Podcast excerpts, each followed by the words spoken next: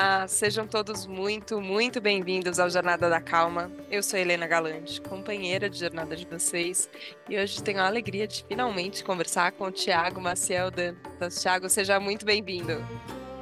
Obrigado, Helena. É um prazer assim enorme estar aqui. Né? Já tinha ouvido falar dessa jornada da calma, da jornada da calma, e agora eu estou aqui. É uma alegria estar aqui com você hoje, estar aqui com vocês. Obrigado, viu?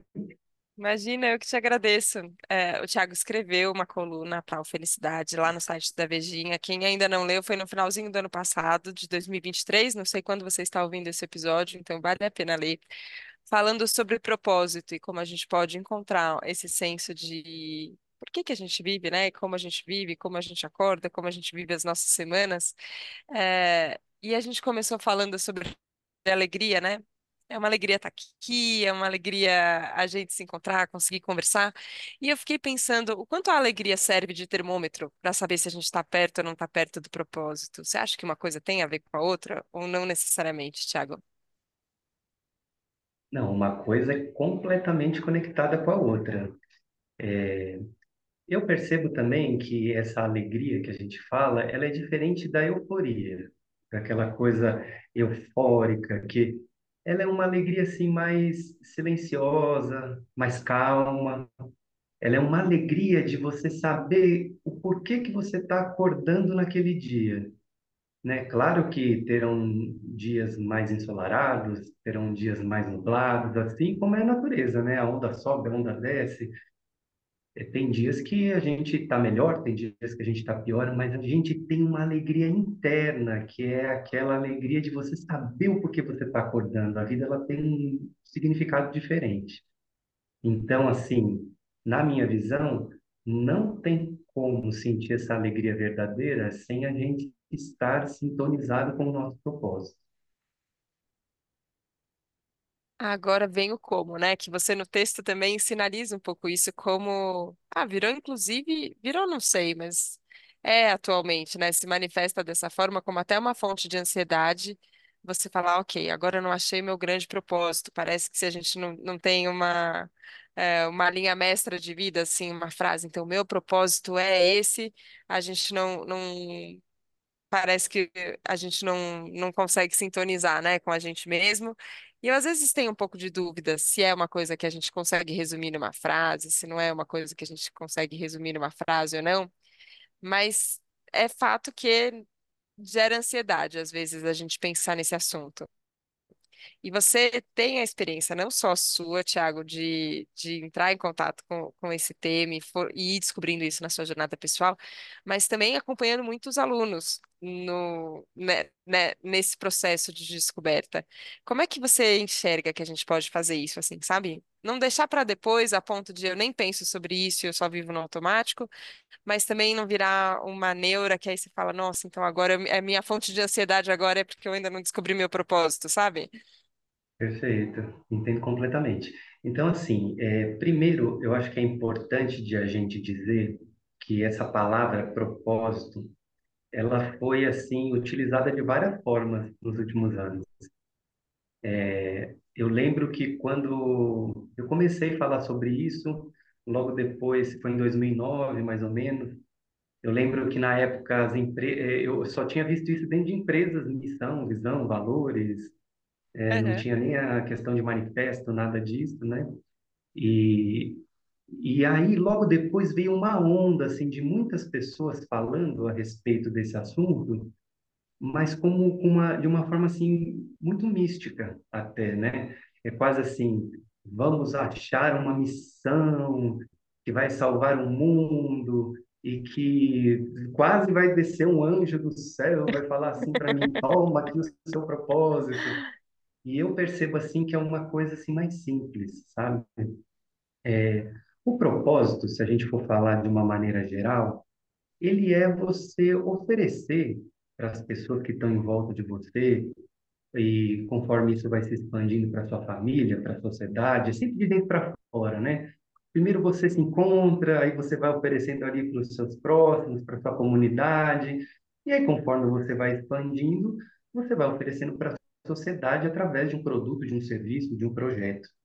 Né? Mas o propósito, de uma forma geral, para mim, é você oferecer a sua contribuição positiva, aquilo que você tem, que, na verdade, assim, de uma forma bem genérica, é o amor que você tem no seu coração, né? Então, é, você desenvolve o seu autoconhecimento, você é, compreende um pouco mais a sua história, como que você foi sendo educado, qual foi a cultura que você nasceu, as crenças que você absorveu a respeito do que é a vida, né? Compreende que aquilo são crenças e que não é a verdade absoluta, e a partir daí você vai desbloqueando esse fluxo mais amoroso, né? E claro, conforme ele vai se desenvolvendo, ele vai se transformando num projeto de vida, porque a gente trabalha, faz parte aqui do nosso dia a dia, né? Trabalhar, fazer dinheiro, né? Então você junta as duas coisas, você junta a sua motivação, o dom, o talento, a sua habilidade natural que você tem e transforma e dá uma forma para isso através de um projeto. Ou também, né, é, existem dois caminhos. Um é você dar a forma através de um projeto e outro é você também se associar a uma instituição, a uma organização, a uma empresa que também estão é, alinhadas com os seus valores pessoais. Então, assim, no fundo, no fundo, o seu propósito ele pode ser muito simples. Eu costumo dar esses exemplos assim dentro dos meus cursos, das minhas formações. É, você pode fazer pipoca, por exemplo.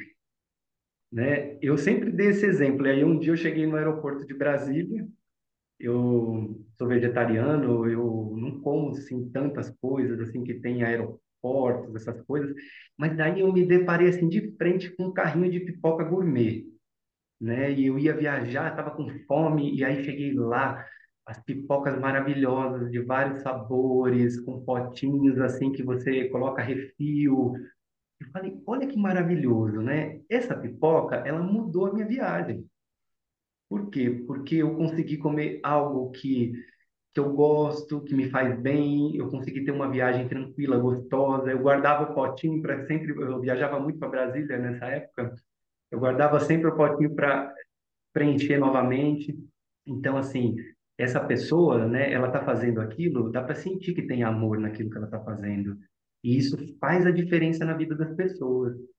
Né? Eu acho que a gente tem que tirar um pouco essa ideia de que nós vamos salvar o mundo, salvar a, natu salvar a natureza. A natureza não precisa é, ser salva, ela por ela mesma ela é próspera, abundante, ela se regenera. É, é mais uma questão mesmo de eu é, lapidar essa parte dentro de mim que tem uma coisa boa para oferecer e que muitas vezes passa uma vida inteira e não oferece né? Isso que vai trazer alegria, isso que vai trazer a felicidade, isso que vai trazer o seu encaixe na sociedade, eh, na vida. E, e, e a partir desse lugar, muitas coisas abrem também na vida, porque o propósito ele não está só relacionado à sua vida profissional. Ele está relacionado com a sua saúde, ele está relacionado com a sua, como você se relaciona com a sua família, quem são seus amigos, né? A sua profissão também, o seu dinheiro. Então, é, é como se o propósito ele tivesse no centro e aí ele vai reverberando para as áreas né, da vida e vai equalizando e vai trazendo é, equilíbrio e calma, paz, serenidade para a gente viver e encarar os desafios que são inerentes da nossa vida, né? Nossa, esse exemplo é muito bom. Ele, ele traz uma simplicidade, uma profundidade que eu acho bem interessante de olhar assim porque é verdade, né? Quando a gente pensa em propósito, às vezes a gente vai para esse lugar muito grande, né? Que parece que a gente tem que mudar o rumo da humanidade, né? Mas a hora que você pensa, tá, mas o que que muda o rumo da humanidade? E talvez aquela pipoca tenha mudado o rumo de muitas viagens suas ali no, no aeroporto. E isso é uma forma de você exercer um, potencial que você tem ali, né? Enfim. Só que eu fico pensando E, numa e não é coisa. só isso, né? é, Desculpa te interromper diga, assim, diga, não diga, é imagina. Não é só isso, assim, por exemplo, claro que se eu, se eu estou, assim, sintonizado, sintonizada com aquilo que eu vim fazer, com o que eu tenho para oferecer, isso vai fazer uma diferença. Também é importante trazer isso. Mas vai fazer uma diferença, aí, aí você une a pipoca que está lá no aeroporto, com os cursos que eu estou dando, com a Helena que traz a Jornada da Calma, com talvez um político que está querendo trazer algo interessante, né? Está querendo renovar alguma coisa, alguém que trabalha com educação, e aí unindo tudo isso, esse é o objetivo, é a união, cada um faz o seu, e a partir disso a gente cria um corpo maior. Nossa, entendo. Entendo muito. Mas eu, eu vejo uma coisa, não sei como você pensa isso, Thiago, que tem uma tem um movimento de você encontrar, e eu acho que talvez todo, toda a jornada de autoconhecimento ela passa por esse autoencontro, né? Como você falou, começa de dentro e aí a gente vai expandindo. Então eu encontro, eu encontro uma forma de agir, eu encontro é, um, um posicionamento que eu quero ter no mundo, mas tem um outro movimento que às vezes eu, eu tenho achado ele talvez até um pouco mais difícil, que é o movimento da sustentação, né? Então, beleza, até essa grande união acontecer, esse movimento bonito que você começou a descrever, assim, né? De cada um fazendo a sua parte, essas partes vão se encontrando e quando a gente vê todas elas estão juntas, tem eu fazer minha parte hoje e eu fazer a minha parte amanhã, e eu fazer a minha parte depois de amanhã, e depois depois de amanhã.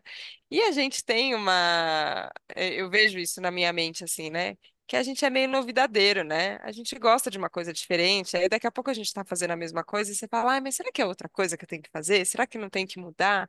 Eh, E às vezes, beleza, a gente tem que mudar, mas às vezes eu sinto que que isso conta um pouco de uma dificuldade que a gente tem de sustentar, sabe? Assim, cara, eu É, posso, eu posso manter isso. Eu encontrei uma coisa que legal e eu posso manter. Como é pra você? Talvez eu acho que você pode me contar um pouquinho da sua história também, porque a gente se conhece muito pouco. Eu tô só te ouvindo e falando que história de vida deve ter por trás do Thiago para ele ter chegado nesse ponto, assim. É, mas como como é pra você isso de, de conseguir esse porque eu sinto quase como uma chama interna que a gente tem que manter ela acesa, sabe? E cuidar dela para para nenhuma ventania apagar ou para a gente mesmo não jogar um balde de água fria na nossa própria chama. Como é que é isso para você de, de manter ela sempre viva? Ok, eu estou em contato com o meu propósito e ele se manifesta de muitas formas. Eu sei que ele é só uma partezinha, também não estou aqui querendo eu salvar a natureza salvar tudo, não, não é isso. É, mas como eu faço para, sabe, para todo dia conseguir fazer minha parte? Não começar a fazer e aí no meio da semana desistir? Não sei se você sente que tem um pouco, às vezes, essa tendência também na gente. muito. Então, assim, eu acho que tem algumas, alguns pontos nessa sua pergunta.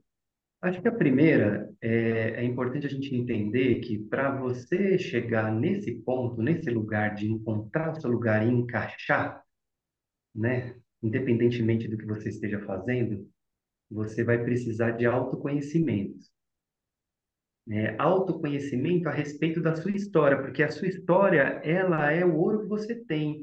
Ela é um quebra-cabeça né? Tudo aquilo que vivemos, desde que nascemos até o momento atual, tem elementos que precisam encontrar ali o. eh, A gente precisa encaixar as peças, né? Então, eu vou, vou te dar um exemplo. Vamos supor que quando eu sou lá, nasci dentro de uma família, e dentro dessa família eh, tem uma educação assim, que o correto é ser bonzinho, por exemplo, né? E isso vem vindo já da ancestralidade, vem dos avós, dos, bisavós. É uma cultura familiar, que o certo é você ser bonzinho, quietinho, comportado, né? E vamos supor que eu sou uma criança que sou espiritada, que gosto de subir no ventilador, no guarda-roupa, gosto de explorar, rolar na lama, que me sujo. Então, assim, essa é a minha natureza. Eu vim para o mundo assim. Só que daí eu vou chegando nessa família eu vou percebendo que ali as coisas funcionam um pouco diferente. Então, eu vou percebendo que quando eu sou espevitado, quando eu sou natural, quando eu rolo na lama, quando eu subo no, no guarda-roupa, eu sou repreendido, por exemplo. E quando eu fico quietinho, quando eu fico bonzinho ali no lugar certinho, tirando notinha boa, tudo, eu recebo elogios. Então, a criança, ela nem concatena muito isso, ela não, ela não, ela não raciocina, mas inconscientemente, ela começa a perceber, pô, se eu sou assim, eu recebo carinho, eu recebo amor, eu recebo um olhar, eu recebo uma atenção. Se eu sou do outro jeito, que é a minha verdadeira natureza, eu recebo às vezes uma repressão, um castigo. Isso sem falar em outras coisas que são bem mais graves, né? Que po poderíamos citar aqui, que acontecem mesmo. Então, aí a criança ela vai é, se moldando a uma identidade que não é a dela. Ela vai indo assim, então tá bom, então eu preciso ser bonzinho. Então, chega uma hora que ela vira e fala internamente, de forma inconsciente. Então tá bom, então se é assim que vocês querem que eu seja, então é assim que eu serei. E aí ela cinde com a natureza dela e ela vira uma outra coisa que não é ela, né? Ela cria uma falsa identidade. E essa falsa identidade, depois que a gente vai crescendo, a gente esquece quem a gente era de verdade. A gente vai acreditando que a gente é mesmo essa falsa identidade.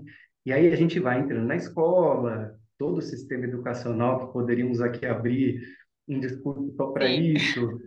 Vamos entrando, aí depois no final tem que prestar vestibular, tem que ter uma faculdade para ter um bom emprego, para ganhar um bom salário, ter um bom cargo, ter uma família, ser feliz e todo aquela aquele método que somos encaixados dentro dessa desse mecanismo, né? É, nós vamos construindo toda uma vida em torno de uma falsa identidade.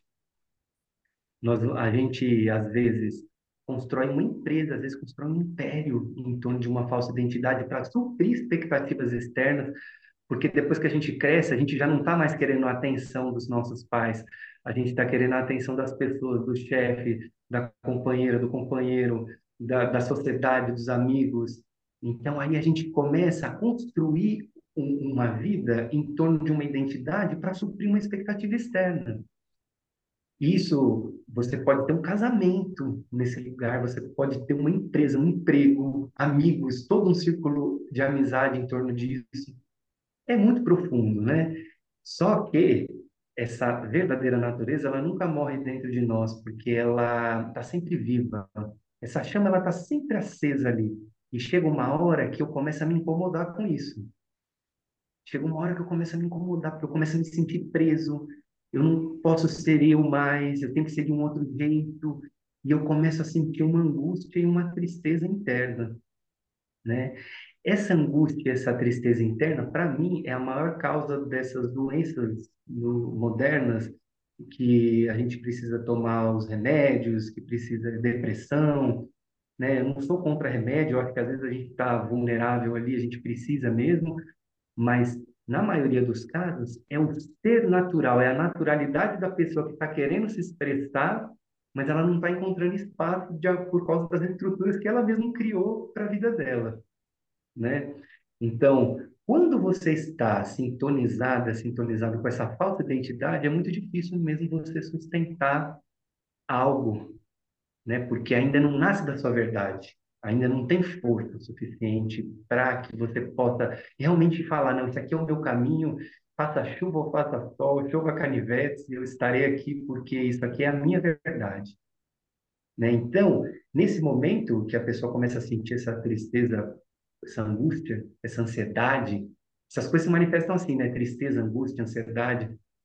Ela vai chegar à conclusão que ela vai precisar iniciar uma desconstrução, né? Uma desconstrução da falsa identidade, que é interna, e que vai se manifestar na vida material também através do seu emprego, através do seu relacionamento, através, às vezes, dos embates com a família, porque a família não aceita que você vai trocar de emprego, mas você estava tão bem naquele emprego, por que você vai sair, vai, né? E aí você tem que encarar uma mudança de desconstrução para poder buscar esse lugar de naturalidade e espontaneidade novamente né? Então é a partir desse lugar é que você começa a ter força interna e força de vontade o suficiente para poder sustentar esse propósito no dia a dia, né? Isso é um aspecto. Outro aspecto é que sozinha, sozinho, é muito difícil, porque a gente tem toda uma sociedade correndo na contramão né? Está correndo o quê? É, não está preocupada, a sociedade, assim, de uma forma geral, não está preocupada se é, eu estou aqui ah, na minha natureza, na minha naturalidade, espontaneidade. Nós estamos preocupados em ganhar dinheiro, em, em ser reconhecido, ser importante, ter poder, é, de uma forma geral, né? Então, a sociedade, de uma forma geral, está andando para esse lado, e nós estamos querendo ir para um outro lado. Então, se você está sozinha, sozinho, é muito difícil porque você não encontra abrigo, né, para poder fazer isso. E se a gente olha a natureza, ela é sábia, porque os animais eles andam em bando, com exceção de alguns só. Então a gente também é natureza. Então um outro tema importante é, se você descobrir o seu propósito, encontre a sua comunidade, encontre a sua família, né, assim, é, de jornada, de propósito, né? Porque ela é que vai te dar força para que você possa continuar. Às vezes um cai, o outro está firme, levanta, então um apoia o outro. Então é muito importante também a gente andar em comunidade, né? Quando a gente encontra esse significado na vida. Conta um É pouquinho muito, mais da. co- Fala, fala. é muito, é muito profunda essa transição. Muito, muito. muito profunda. Na minha visão, ela é uma é a maior transição que um ser humano pode fazer na sua vida, porque um ser humano comum, né, pode fazer na sua vida. Por quê? Porque ela é uma mudança de rota. Você estava ali achando que você precisava receber de fora, receber um olhar, receber uma atenção, alimentando os nossos buracos de carências e de coisas que faltaram mesmo ali, talvez na infância, né? e, e estamos, nos, estamos transitando para uma compreensão de que, opa, será que eu tenho algo bom para oferecer? Será que o que eu estou precisando eu não tenho para dar? E a gente começa um questionamento, né? A gente começa um questionamento. E a verdadeira alegria e felicidade, voltando na pergunta inicial, ela está nesse lugar. Só quando a gente resolve dar é que a gente vai começar a sentir essa alegria genuína. Eu ia te perguntar sobre a, a comunidade, né? Que, que eu concordo com você, assim, é tão importante. E quantas vezes, assim, ao longo de. Agora indo para cinco anos, né, do Jornada da Calma, eu senti que foram de fato os ouvintes, os, os nossos companheiros de jornada, assim, que que me fizeram não esquecer eh, o meu propósito, porque eu fazia e como é importante, e também superar dificuldades no meio do caminho, eh, e, e celebrar as alegrias com mais, com mais vontade, né? Assim, como é importante essa comunidade. Eh, e você tem, eu queria que você falasse um pouco, mas agora eu estou na dúvida, é Florence, Florência, Florentia, como fala o nome? Florescentia, que é desabrochar em Florescentia. latim.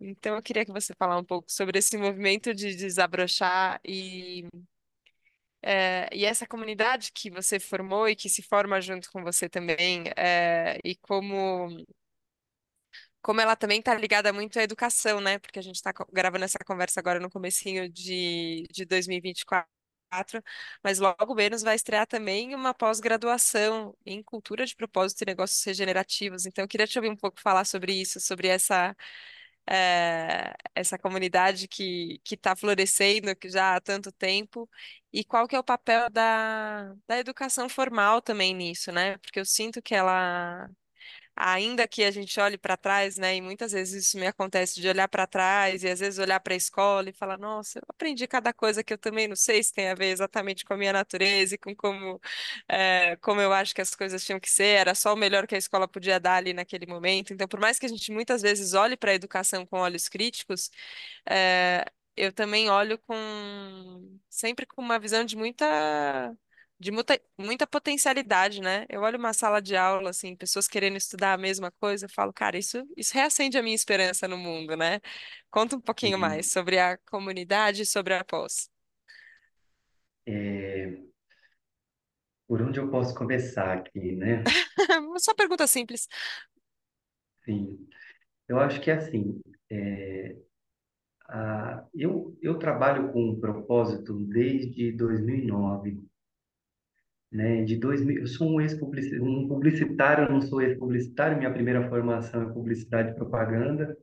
trabalhei em agência durante 10 anos, tive uma agência de propaganda, sempre fui empreendedor, É, e sempre fui uma pessoa assim que nunca gostei de estudar, para ser bem honesto, e acabei fazendo tudo, me graduando em publicidade e propaganda e tenho pós-graduação em psicologia clínica, né? Então eu fui, acabei estudando, mesmo sem, eu, mas eu era aquelas pessoas assim que queria fugir da escola e agora a vida está me trazendo um mundo acadêmico, né?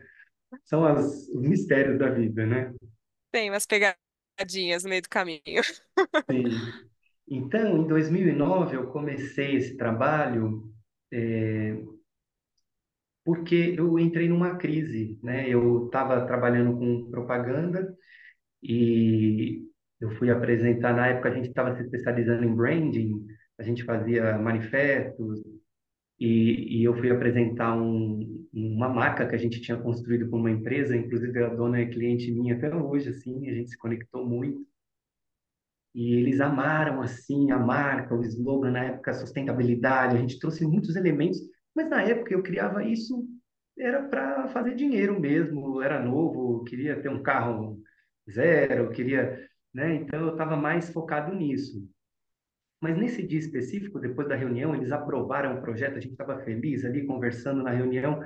Eu saí para ir até o banheiro e eu me deparei com uma briga, né? Uma briga que as pessoas estavam quase se agredindo fisicamente.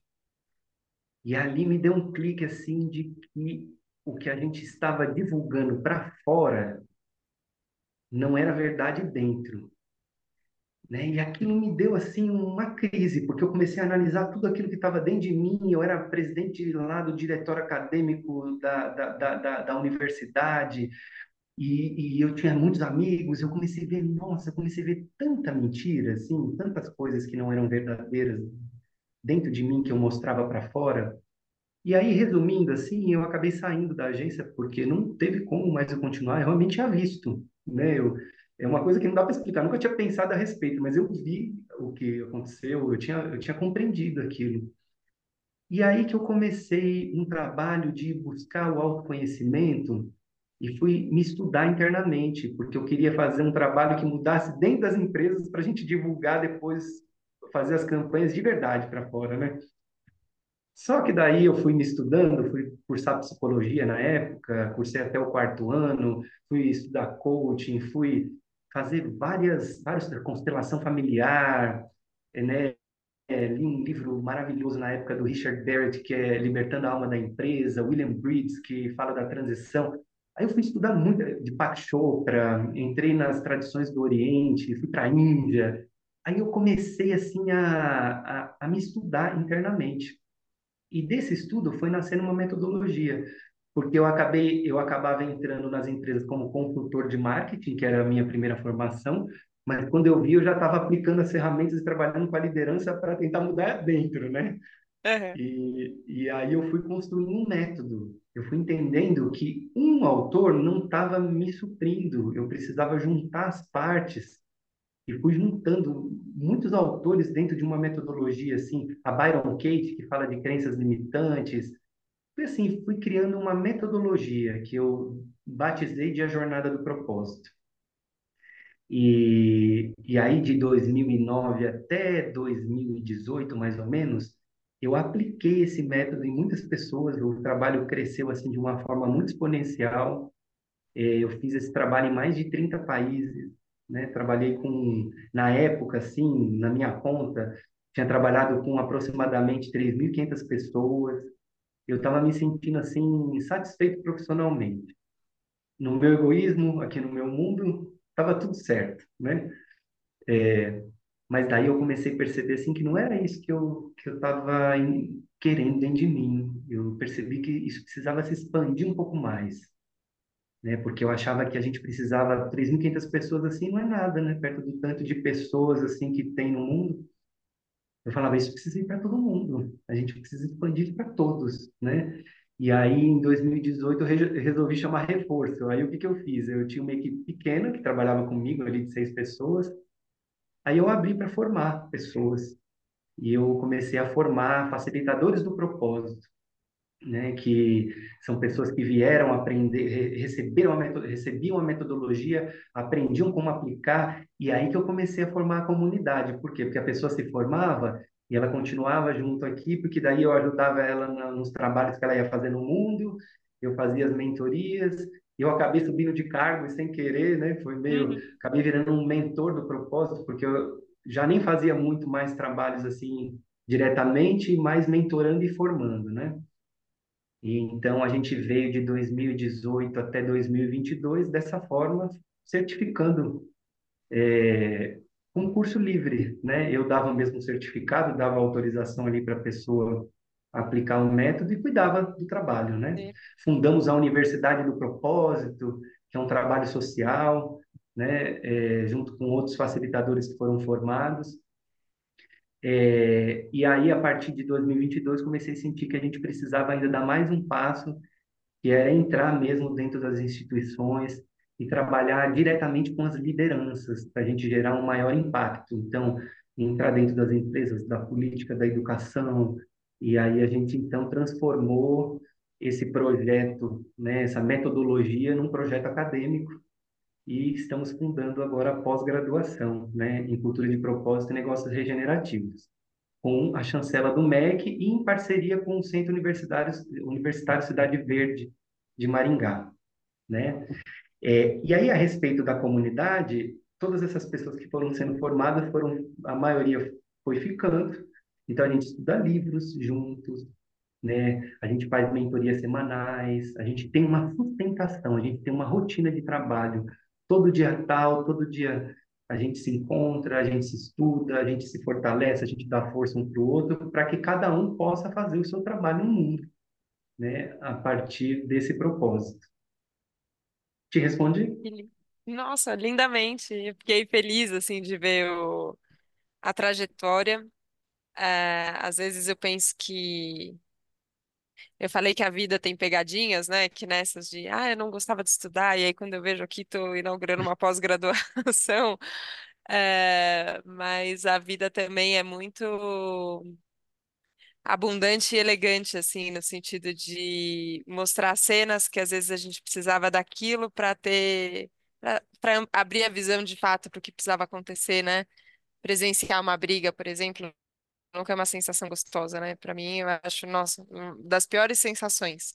Mas se talvez você não tivesse visto aquela briga, né? Na, na saída de, de uma sensação muito alegre, talvez até com um pouquinho de euforia ali, de nossa, conseguimos um projeto, que legal, e você não tivesse visto aquela cena Talvez essa ficha não teria caído, né, a ponto de falar, não, peraí, deixa, como é que a gente pode fazer de verdade aqui uma coisa?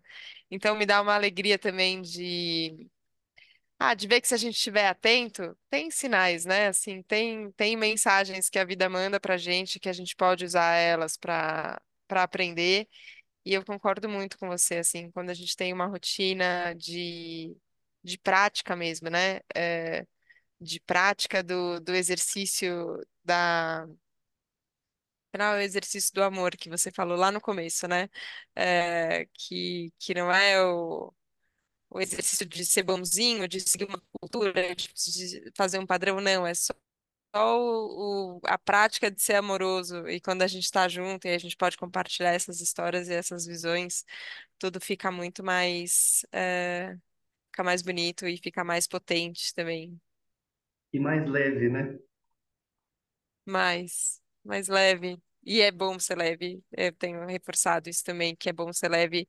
E às vezes tem isso, surpresas, como você que não fazia parte, Thiago, do, do, do meu radar, assim, né? Que você fala, nossa, a gente até hoje não tinha se encontrado, você desde 2009 nesse, nesse projeto e até então a gente não tinha se encontrado, mas que bom que a gente se encontrou agora e que a gente pode se acompanhar nessa jornada. Só queria fazer realmente um agradecimento muito sincero, não só pelo texto que você escreveu, mas pela sua presença aqui no Jornada da Calma e pelo seu trabalho. Prazer te conhecer. Obrigada. Obrigado, viu? Eu consigo deixar uma última mensagem assim? Por favor. É, tudo, tudo o que aconteceu na sua vida, desde que você nasceu aqui nesse, nesse planeta, está a serviço de te acordar para o seu propósito, né? Que é a parte mais importante da jornada da sua vida. Desde as coisas assim mais difíceis, das passagens mais profundas, desde os fatos assim mais complicados, tudo, tudo está a serviço de te acordar e de te friccionar para que você encontre o seu potencial e a sua naturalidade, a sua natureza. Então, a vida, ela está ao nosso favor e os desafios são os nossos professores. Né? Queria deixar essa mensagem para todos nós. Nossa. Eu ia falar, é para tatuar, mas não é para tatuar, não, é para viver viver desse jeito. Lembrar toda vez que um, que um desafio aparecer, qual é, qual é a lição que ele traz. É, e como a gente pode despertar disso. E, e acordar mesmo, né? Eu acho que é, é isso, acordar para o nosso propósito. Tiago, é, só obrigada e parabéns mesmo mais uma vez. Deixa um contato seu para quem quiser falar com você, onde te encontra. Então, o endereço do site é masters.florescentia.vc, tá? É florescentia.vc. E aí ali Boa. dentro tem todas as informações, tem é, WhatsApp, tem e-mail, né? E aí, como você já disse, estamos abrindo agora uma turma dia 1 de fevereiro, né? E todos são bem-vindos, todas são bem-vindas, bem-vindos. Né? Será um prazer estar com vocês. Ah, que delícia! Vida longa ao, ao projeto e a, ao estudo, que seja, que seja profundo e abra portas, acho que como essa conversa abriu. Obrigada mais uma vez, Thiago. Obrigada, Helena. Um grande abraço. Obrigada a todos. Obrigada, obrigada a você que nos acompanhou hoje aqui no Jornada da Calma. É bom, é bom não caminhar sozinho, é bom caminhar junto com vocês. Obrigada pela confiança, obrigada pela abertura, pelo amor e a gente se vê na próxima segunda, no próximo Jornada da Calma. Um beijo, tchau, tchau.